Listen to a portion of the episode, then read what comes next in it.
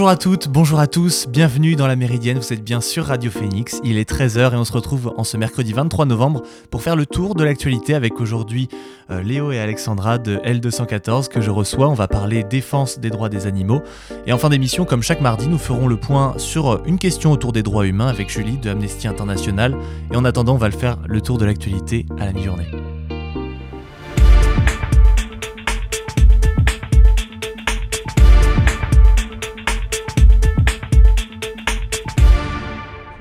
La crise continue en Guadeloupe, la situation continue de se tendre peu à peu. L'exécutif a vivement condamné hier les violences en marge de la mobilisation sociale en Guadeloupe et a appelé au calme face à la crise très explosive. Après avoir condamné avec la plus extrême fermeté les violences, le Premier ministre Jean Castex a annoncé la création d'une instance de dialogue afin de convaincre et d'accompagner individuellement, humainement, les professionnels concernés par l'obligation vaccinale.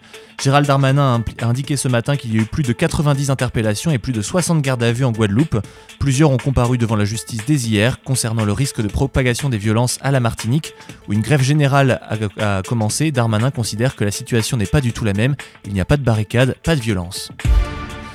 Un ex-chauffeur franco-rwandais, euh, citoyen ordinaire, entre guillemets, accusé d'avoir sciemment aidé des tueurs lors du génocide des Tutsis en 1994 au Rwanda. Il est jugé à partir de lundi pour complicité de génocide.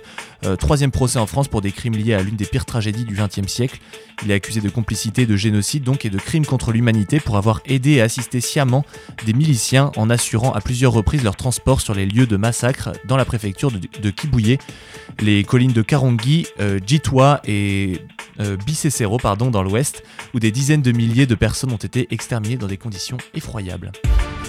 En Europe, redevenu l'épicentre de l'épidémie de Covid-19, le nombre de contaminations grimpe, les restrictions sanitaires sont renforcées et les frustrations éclatent. Euh, des manifestations ont eu lieu aux Pays-Bas et en Belgique. Aux Pays-Bas notamment, des troubles ont éclaté dimanche soir pour la troisième soirée consécutive. Le nombre d'arrestations sur les trois jours de manifestation contre les mesures anti-Covid montant à 145, ont indiqué la police et les médias locaux.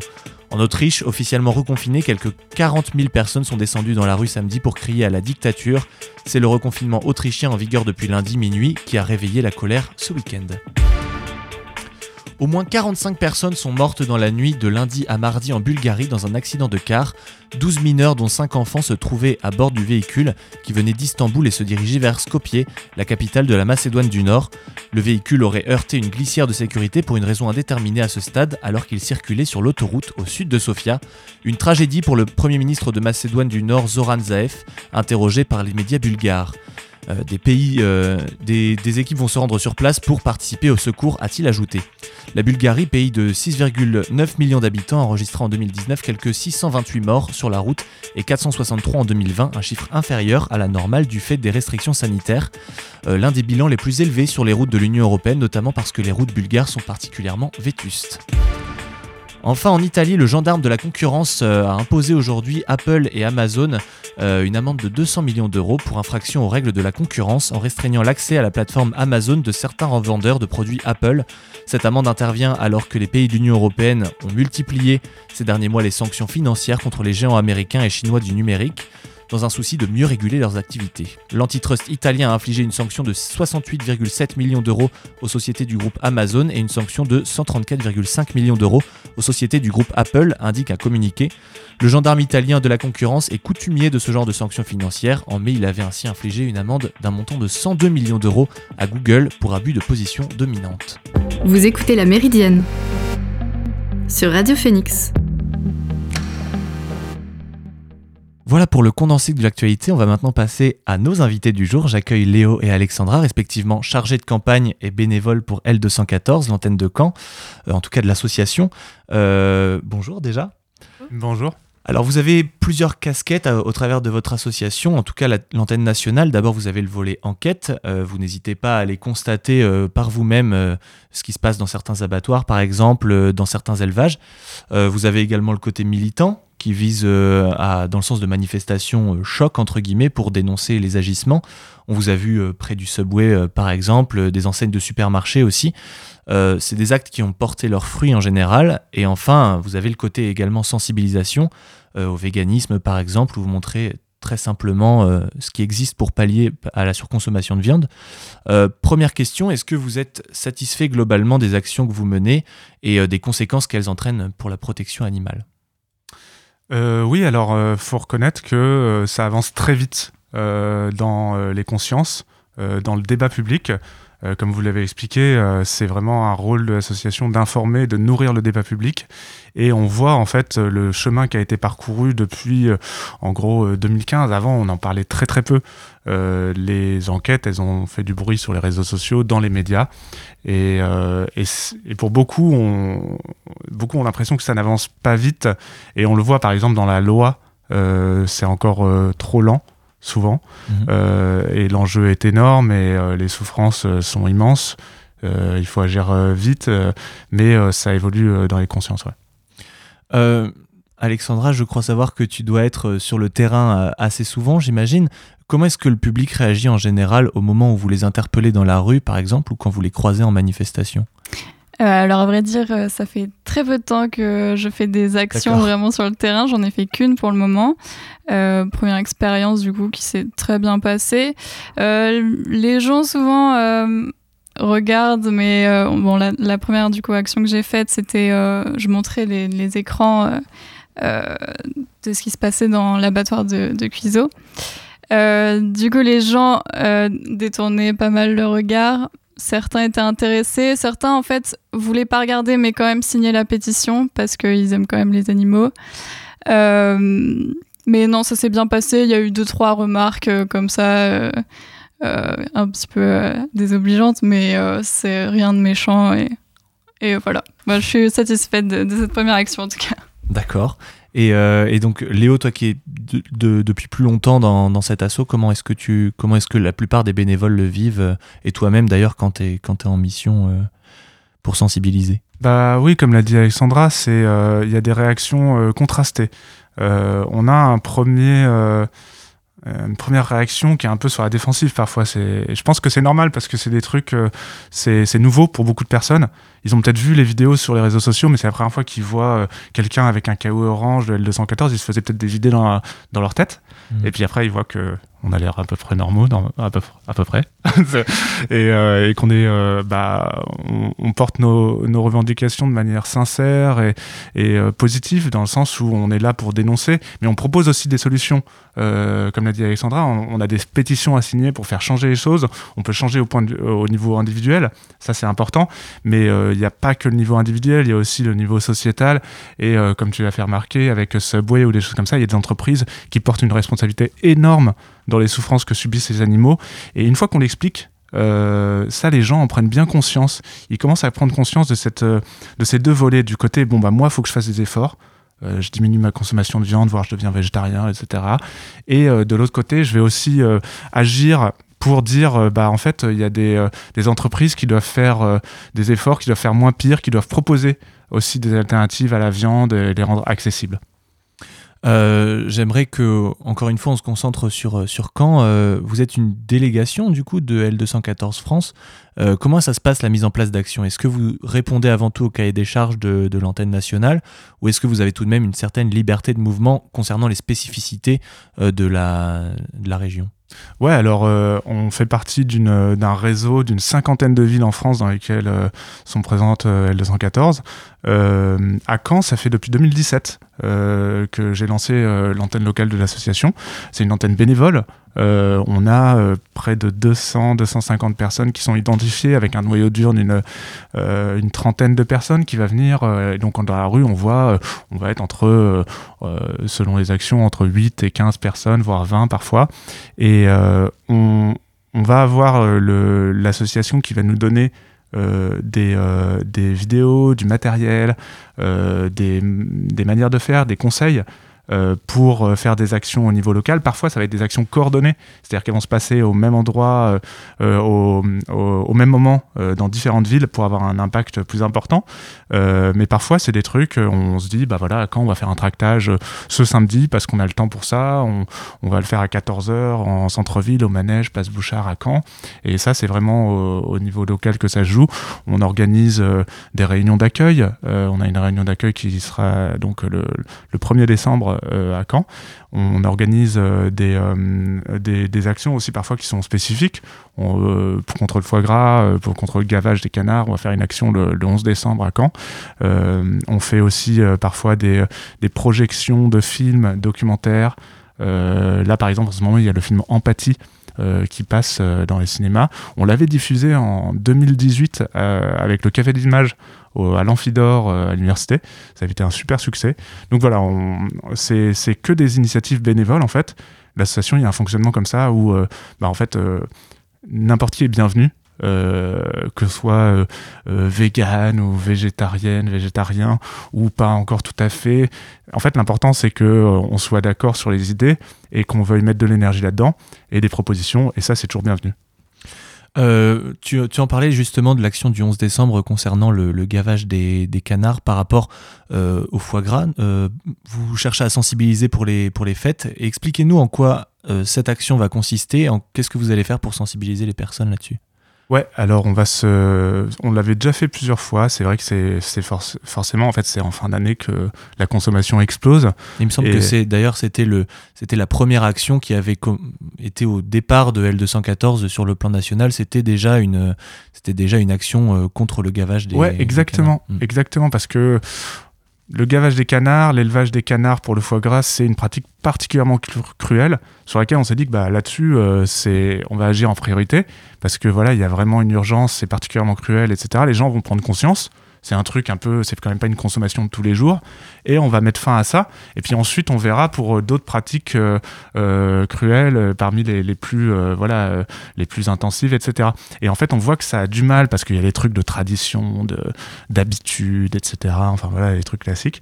Et, euh, on, voit qu'on en est toujours là à devoir sensibiliser sur quelque chose qui est atroce, puisque c'est des canards qui sont élevés euh, euh, pour leur foie, qui sont gavés avec une quantité phénoménale de nourriture. On va aller en centre-ville de Caen le 11 décembre. on va en fait mettre en place comme un sac de Noël euh, dedans, il y aura euh, du poids. On va inviter les passants et les passantes à soulever ce sac pour deviner quel poids, de quel poids il s'agit. Et en fait, c'est le poids qu'on donne à ingérer en nourriture au canard sur la durée du gavage. Euh, donc, spoiler, en fait, ça représente ramener à un être humain, au poids d'un être humain moyen, ça représente 14 kilos de nourriture. c'est énorme. Ça, ça, aide les personnes en fait à prendre conscience de cette pratique. Et ensuite, on va avoir derrière, euh, euh, toujours dans l'idée d'offrir une, une, alternative, on va faire une dégustation dans la rue de faux gras. C'est-à-dire, bah, c'est c'est une préparation à base d'huile, d'aromates, etc., qui, qui imite un peu le foie gras, qui est 100% vegan et, et, super bonne. En général, ça marche bien. Les gens, ils viennent déguster et voilà. Et dans le cadre de cette action, euh, Alexandra, est-ce que tu as un rôle qui a déjà été défini? Est-ce que tu sais déjà si tu vas y participer en tant que bénévole et si tu as un rôle qui est déjà défini euh, sur cette action? Euh, Alors non, j'ai pas encore de rôle défini, mais je compte bien y participer, oui. Bien sûr. J'aimerais qu'on parle maintenant de, qu'on parle maintenant de, de, de l'action aussi sur le plan national, qui est très importante, qu'on parle de la loi qui vient d'être adoptée au Sénat pour la protection animale. Qu'est-ce que vous en pensez? J'imagine que vous êtes satisfait, mais j'imagine aussi qu'elle va pas assez loin euh, selon les préceptes, en tout cas, de, de l'association. Bah ouais, en fait, ce qu'il faut retenir de cette loi, euh, il y, y, a eu des trucs qui ont été faits pour euh, les animaux euh, dits domestiques, les chiens, les chats. Il y a des choses qui ont été faites sur les animaux sauvages en, enfermés dans des cirques, etc. ça, c'est des avancées précieuses pour ces animaux. c'est hyper intéressant. Sauf qu'on a oublié l'immense majorité des animaux qu'on abat chaque année, qui le sont en fait pour la consommation alimentaire. C'est des animaux qu'on abat pour leur viande, leur lait, leurs œufs. Ça représente 3 millions euh, d'animaux chaque jour. Rien qu'en France, c'est c'est peut-être difficile de se faire une idée de ce chiffre. Je ne sais pas si ça parle. 3 millions d'animaux chaque jour, rien qu'en France, qui sont abattus euh, dans les abattoirs.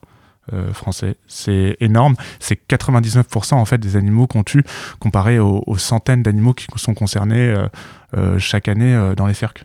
Donc tout le travail reste à faire finalement sur le plan politique pour réussir à faire à faire accepter l'idée que l'élevage, il faut aussi le réguler, il faut aussi réguler le, enfin, faire en sorte que ce soit un petit peu plus juste pour le, pour le, à la fois le consommateur, mais aussi pour, pour les animaux qui sont dans cet élevage-là. Est-ce que vous craignez un retour en arrière justement euh, avec les décisions politiques qui pourront être prises après l'élection euh, qui approche de 2022 Il y a plusieurs candidats qui se déclarent euh, vraiment pas vraiment favorables, par exemple à l'arrêt de la chasse, et je pense qu'ils sont également défavorables à une régulation plus plus complète, plus profonde de, de, de des abattoirs, etc. Il y a un point positif déjà, c'est que on voit tous les candidats et toutes les candidates qui se prononcent sur le sujet. Et ça, c'est important. Après, on n'est pas forcément d'accord. Et ça, c'est normal. Euh, et il euh, n'y a pas de problème là-dessus. Euh, mais il y a une prise de conscience que c'est un sujet important. C'est un sujet sur lequel ils devront se positionner et qui aura des conséquences en, en, en termes d'électorat. Euh, euh, c'est plus seulement euh, une question qui intéresse les écolos ou quoi, ça va être vraiment une question transpartisane. et on l'a vu en fait avec, ça fait un moment maintenant que le parti animaliste est présent sur la, sur la scène. ils ont fait une, une élection remarquée aux européennes avec plus de 2% des voix. On va voir ce que ça va donner au présidentiel. Ce qui est certain, c'est qu'une voix pour le Parti animaliste, c'est une voix pour les animaux. Euh, et, ça, c'est quelque chose sur lequel euh, les, euh, les, candidats et les candidates traditionnelles, entre guillemets, devront se positionner pour ne pas perdre cet électorat.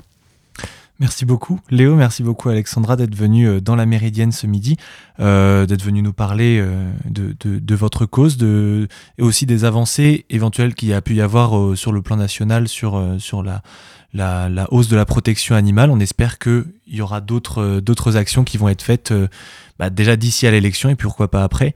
Merci encore. Merci pour votre invitation et encore une fois, euh, venez 1er décembre à Caen si vous souhaitez nous rencontrer. Merci encore. Et on va faire une petite pause maintenant sur, sur Radio Phoenix. On va passer un titre de Jeez, ça s'intitule Low Era et c'est maintenant sur Radio Phoenix.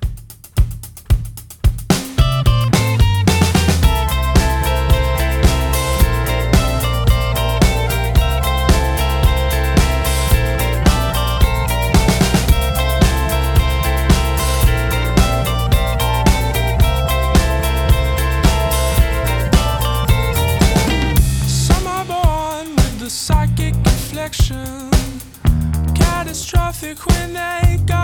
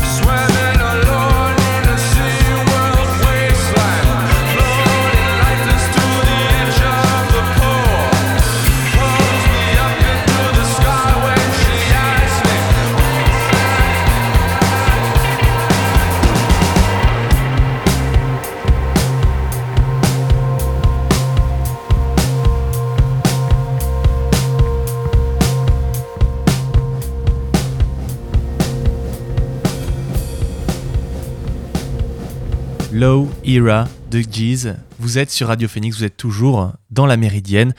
Et on va maintenant passer à la chronique, euh, la chronique hebdomadaire de Amnesty International avec Julie. Salut Julie Bonjour. Alors euh, aujourd'hui, on va revenir sur la journée du 20 novembre qui était la journée internationale des droits de l'enfant. Donc on parle d'enfants, toute personne de moins de 18 ans.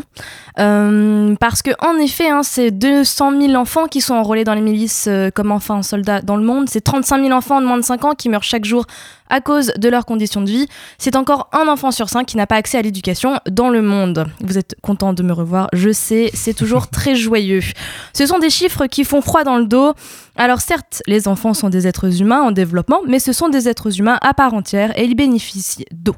Donc, pardon, évidemment, de l'ensemble des droits définis dans la Déclaration universelle des droits de l'homme de 1948. Pourtant, parce qu'ils sont euh, plus vulnérables, les mineurs, ils ont besoin de plus de protection et de garanties euh, de droits spécifiques pour garantir leur accès à l'éducation, à une justice qui soit adaptée ou encore à une protection contre les violences. Et depuis 1989, je crois, les, droits des enfants sont consacrés par un texte euh, de droit international majeur, une convention des droits de l'enfant qui est appelée la, la CID. Est-ce que tu peux nous en dire plus là-dessus? Alors oui, tout à fait, je suis là pour ça. Euh, la CID a été adoptée donc euh, par les Nations Unies et ratifiée par l'ensemble des pays, à l'exception d'un seul, qui sont, les États-Unis. Euh, et oui, parce qu'ils étaient en désaccord avec la politique d'enfermement des mineurs. Alors la CID, c'est quoi? La Convention internationale des droits de l'enfant. Donc c'est un texte international qui a valeur juridique et force obligatoire. Donc il va venir définir les droits des enfants et va fixer les devoirs des États qui doivent en pratique protéger et garantir ces droits.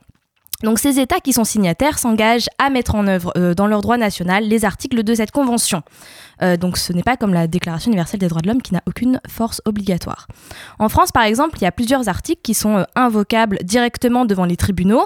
C'est le premier texte de droit international qui, qui, va reconnaître les enfants comme des sujets de droit qui vont se diviser en quatre grandes catégories, les droits à la subsistance, les droits au développement, les droits à la protection, les droits à la participation. Et il comporte en tout 54 articles euh, donc, euh, que vous pouvez lire, qui sont disponibles sur Internet, euh, et qui vont définir les droits spécifiques des enfants, leurs besoins de protection et le rôle que doivent jouer les États, les parents, les professeurs, etc. Donc à travers ces articles, la CID, elle va fixer donc ces grands principes, je sais pas moi, comme la non-discrimination, l'intérêt supérieur de l'enfant, le droit à la survie, le droit au développement, etc. Donc euh, la CID, elle va vraiment définir un mécanisme de, compte-rendu des États signataires. Alors, est-ce que tu pourrais nous citer euh, quelques, quelques garants des droits de l'enfant? Alors, oui, en outre. Euh, bien sûr, alors, il y a les adultes, euh, comme par exemple bah, les parents, les professeurs, j'en parlais tout à l'heure. Euh, mais plus spécifiquement, euh, à l'international, on va retrouver le comité des droits de l'enfant qui va être constitué de 10 experts élus par les États signataires et qui a pour mission de surveiller la mise en œuvre de l'acide par les États partis. Alors il va émettre des observations générales concernant l'application de certains articles ou la manière de traiter certaines situations dans lesquelles sont impliqués des enfants. Et les États signataires, eh ben, ils s'engagent tous les cinq ans euh, normalement à soumettre au comité euh, des droits euh, de l'enfant un rapport sur les mesures qu'ils ont adoptées pour donner un effet aux droits reconnus dans la Convention. Donc ça ne marche pas, comme C'est pour ça que je suis là pour en parler. Encore mais des soucis. Hein. Voilà. mais bon, dans un souci de respect des droits de l'enfant et de réelle transparence de la situation des États, le comité va examiner du coup ces rapports transmis également par les ONG, comme les nôtres en fait.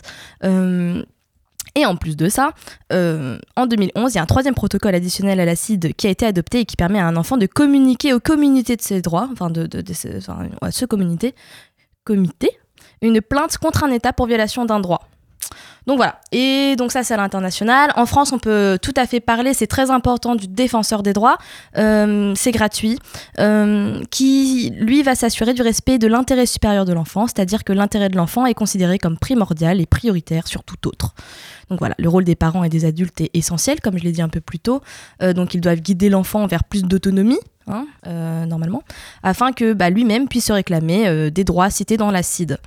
Donc c'est vraiment une boussole en fait cette site qui va orienter l'action des États euh, en indiquant leurs obligations en matière de droits de l'enfant. Et euh, bah, ces États sont les premiers à devoir agir et prendre des mesures pour que les enfants du pays vivent une vie euh, d'enfants, qui puissent se développer, jouir de leurs droits, bénéficier de la protection nécessaire, etc. Alors, je crois savoir que toi, personnellement, tu, travailles au sein de la commission des droits de l'enfant. est-ce que tu peux nous faire un coup de projecteur sur les, les dernières recherches qui ont été effectuées au sein même de cette commission ces derniers mois alors oui, on en avait déjà parlé un petit peu l'année dernière dans une, autre de mes chroniques, mais alors dernièrement, on a fait un énorme travail sur la traite et l'exploitation des enfants, notamment euh, la prostitution euh, des enfants, grâce entre autres à la Convention de Palerme de 2000, qui va vraiment poser un fondement juridique sur la lutte contre la criminalité transnationale organisée et où, dans un premier protocole, elle a visé à, prévenir et à réprimer, du coup, la traite des personnes, en particulier celle des femmes et des enfants. Donc elle vient compléter et renforcer la CID, du coup si vous n'avez pas compris. Euh, parce que des fois, le droit international, ça peut être un peu compliqué. Donc voilà, donc euh, la traite des enfants, c'est tout ce qui va être le recrutement, le transport et le transfert, euh, ainsi que l'hébergement, pardon, ou la réception d'un enfant à des fins d'exploitation. Qu'est-ce que je peux dire sur ça? La principale difficulté, c'est la question des sources de données, en fait, parce que la traite des enfants, comme les droits de l'enfant de manière générale, c'est une activité souterraine silencieuse. C'est 1,2 million d'enfants qui sont concernés. Et euh, du coup, bah, les méthodes de, traite, elles sont les mêmes que celles pour euh, le trafic de stupes ou, euh, d'armes. C'est-à-dire que les données judiciaires et policières, elles sont envoyées directement à l'OIT, à l'Organisation internationale du travail, mais les chiffres sont bien inférieurs à la réalité. Et puis les données sont variables et très très rapidement obsolètes puisque la traite des enfants est un marché fluctuant où les réseaux de trafiquants changent de marchandises au gré de la demande. Voilà, donc voilà on adore. Euh, c'est vraiment terrible. Euh, j'imagine que les, violations des, droits de l'enfant, elles sont, vraiment diverses. Euh, on peut en trouver de toutes sortes, malheureusement, encore. Oui, alors je le disais en début de, cette chronique, on veille en fait à plein de, au respect de plein de droits. Par exemple, je parlais de la scolarisation des enfants. c'est un enfant ou adolescent sur cinq dans le monde qui n'est pas scolarisé, notamment pour les filles. Euh, ça représente euh, environ 252 millions d'enfants et d'adolescents. Euh, on travaille par exemple en Slovaquie, donc, qui est un pays de l'Union européenne, hein, on n'oublie pas, parce que là-bas, il y a des enfants roms qui sont victimes de discrimination à cause de leurs origines ethniques, qui sont marginalisés et placés de manière arbitraire dans des classes pour enfants anormaux. Voilà. Donc ce racisme ne leur laisse bah, pas beaucoup de chance d'avoir un, avenir sympathique. Donc nous, on essaie de sensibiliser là-dessus. On peut aussi parler du droit euh, à l'enfant d'avoir sa propre vie culturelle. Euh, mais euh, sauf qu'en raison de leurs origines, bah, des enfants, bah, ils sont chassés ou torturés ou violés ou tués. je peux parler du, Myanmar, les Rohingyas par exemple, on n'en parle plus beaucoup, mais ils sont toujours là. et parce qu'ils sont musulmans, et eh ben, ils sont entassés dans des camps de fortune. Et puis, bah voilà, les enfants sont les premières victimes de ce nettoyage ethnique qui se passe là-bas au Myanmar. Et il y a beaucoup de, forces de sécurité euh, bah, dans ce pays qui, euh, euh, leur ont tiré dessus et qui il y a eu beaucoup, beaucoup de morts. Donc voilà, on doit exiger que cessent les discriminations et les nettoyages ethniques. Et puis, on demande aussi à ce que les, enfants puissent bénéficier d'une justice adaptée, hein, c'est-à-dire qu'on a révélé que les autorités en Égypte, hein, euh, soumettre des mineurs à des violations des droits humains, notamment la torture, l'isolement prolongé, des disparitions forcées, euh, pendant des périodes qui, qui peuvent aller jusqu'à 7 mois. Donc là, je rappelle euh, qu'un enfant, c'est une personne de moins de 18 ans. Donc voilà.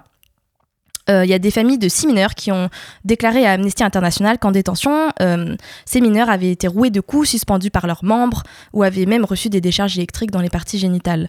Donc voilà, Beaucoup d'entre eux sont jugés comme des adultes alors qu'ils ne sont que bah, des, personnes de moins de 18 ans, je le répète. quand bien même, même des adultes. Euh, tout à fait, nous sommes contre la torture, je préfère le repréciser euh, ici, euh, tout à fait. Hein, mais oui, oui. Mais là, en vraiment encore plus sur, sur, sur une personne qui ne peut se défendre. Hein. on pense notamment à Abdallah Boumidan qui avait 12 ans quand il a été arrêté en décembre 2017 par l'armée égyptienne. donc il a été porté disparu, il a été torturé, il a été détenu au secret, pendant 7 mois avant d'être inculpé d'appartenance à une organisation terroriste. donc voilà, donc il pouvait pas euh, pas de preuves et puis pas d'avocat à son procès, bien évidemment. Euh, merci beaucoup Julie. Euh, est-ce que tu aurais un, mot pour finir éventuellement? Qu'est-ce que vous préconisez les, associations dans, dans, ces, dans ces cas-là, dans les cas de violation des droits pour, pour les enfants? Alors ben nous, du coup, on enquête déjà pour dénoncer les violations de ces droits des enfants et réclamer justice, mais ensuite il faut vraiment appeler les États à respecter cette Convention internationale des droits de l'enfant, cette CID, afin de mener des actions fortes pour faire pression sur les responsables de ces violations, quels qu'ils soient. Euh, et puis de manière locale, euh, il faudrait porter des programmes d'éducation aux droits humains dans les écoles, soutenir les initiatives populaires, euh, et puis éduquer et s'éduquer aux droits humains et à la thématique. Parce que que ce soit l'état civil, le système éducatif, le système de santé, la protection contre la violence ou contre l'exploitation, ce sont des droits, ce sont les droits des enfants qui doivent être assurés par l'État, les tuteurs légaux et les enfants pour eux-mêmes et pour ceux des autres. Merci beaucoup Julie, une, chronique encore une fois fort, euh, chatoyante, on adore. euh, je profite de ta présence aussi pour, euh, faire un petit instant promotion pour le Festival des Solidarités qui se déroule donc du 18 au 28 novembre, ça va pas tarder à se terminer. Et donc via Quand la mer, c'est le C-Team qui est en charge notamment du Serious Game qui aura lieu au Dôme ce soir à 18h et du ciné-débat -débat qui aura lieu demain à Douvres, la délivrande à 18h également. Merci encore Julie. On se retrouve avec Amnesty International la semaine prochaine pour une nouvelle chronique. Et c'est sur ce que se termine cette émission de la Méridienne. Je vous propose qu'on se retrouve demain pour refaire une demi-heure où on va reparler de l'actualité. Et en attendant, je vous propose d'aller écouter le podcast sur phoenix.fm. Bon après-midi à tous. Salut